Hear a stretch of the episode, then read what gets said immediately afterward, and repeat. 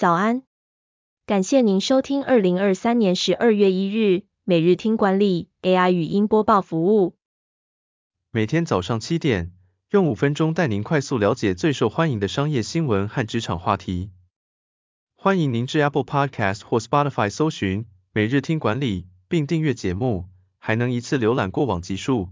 另外，只要在经理人官方 LINE 聊天室输入“听书”两个字，就能解锁限量的隐藏优惠。守则文章是：从火速解雇到反悔聘回，奥特曼宫斗剧元凶其实来自 OpenAI 诡异的组织架构。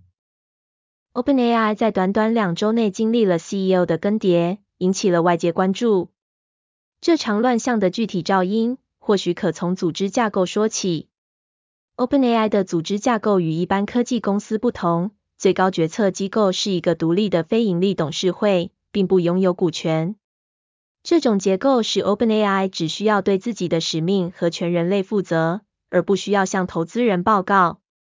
然而，这也引发了公司治理的问题。投资人在公司的实际治理中几乎没有发言权，董事会的决策流程也不够透明。这次事件凸显了在人工智慧发展中如何平衡创新。商业利益和人类福祉的问题。由此可见，建立灵活和负责任的治理结构，对于组织的成功和发展至关重要。第二则要带您关注，从下班后的斜杠到改变历史的 J-Pop，日本现象及音乐组合 YOASOBI 的故事。日本乐团 YOASOBI 在全球掀起热潮，他们的音乐已将小说变成音乐为特色。并在 Billboard Japan Hot 100连续二十一周蝉联冠军。YOASOBI 由音乐制作人 Ayase 和主唱 Akira 组成，他们的音乐风格涵盖了丰富的流派和世界观。YOASOBI 的成立最初只是一个夜间的斜杠计划，但随着他们接受更多挑战，他们逐渐发现新的职涯目标。他们希望将 J-Pop 变成一种全球性的音乐流派，并成为改变历史的 J-Pop 艺术家。YOASOBI 的音乐在全球市场上也有很大的影响力。今年以来，他们的串流声量有百分之四十四来自日本以外的地区。来台举办演唱会的讯息，前阵子也在社群媒体引起广泛讨论。第三则新闻是，林维上任超微半导体执行长，如今股价翻涨近三十倍。苏姿丰的职涯格言。有半导体女王之称的苏姿丰是超微半导体的 CEO。她在清华大学毕业典礼上提到，这个世界需要新的想法和伟大的领导者来支持这些想法。他的职涯也是最佳写照。他在超微最困难的时刻接手挑战，最终让公司扭转亏损，股价翻涨近三十倍，市值超过一千六百亿美元，超越英特尔。苏姿丰强调要勇于挑战和冒险。并从错误中学习。他认为家人的爱和教育是决定一个人成功的重要因素。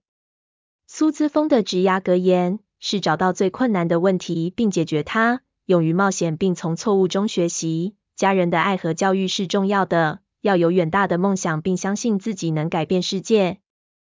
最后带您关注，受不了的工作，明年该继续忍下去吗？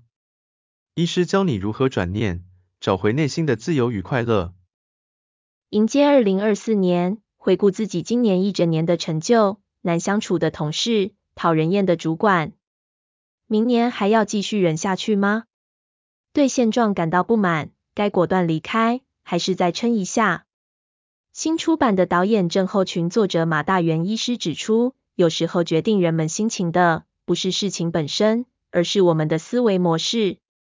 许多事业遇到挫折的人，不由自主地重复煎熬，心想留下来自己会痛苦万分，离开的话又毫无把握，感觉两条都是死路。这个想法，马大元称之为双输思维。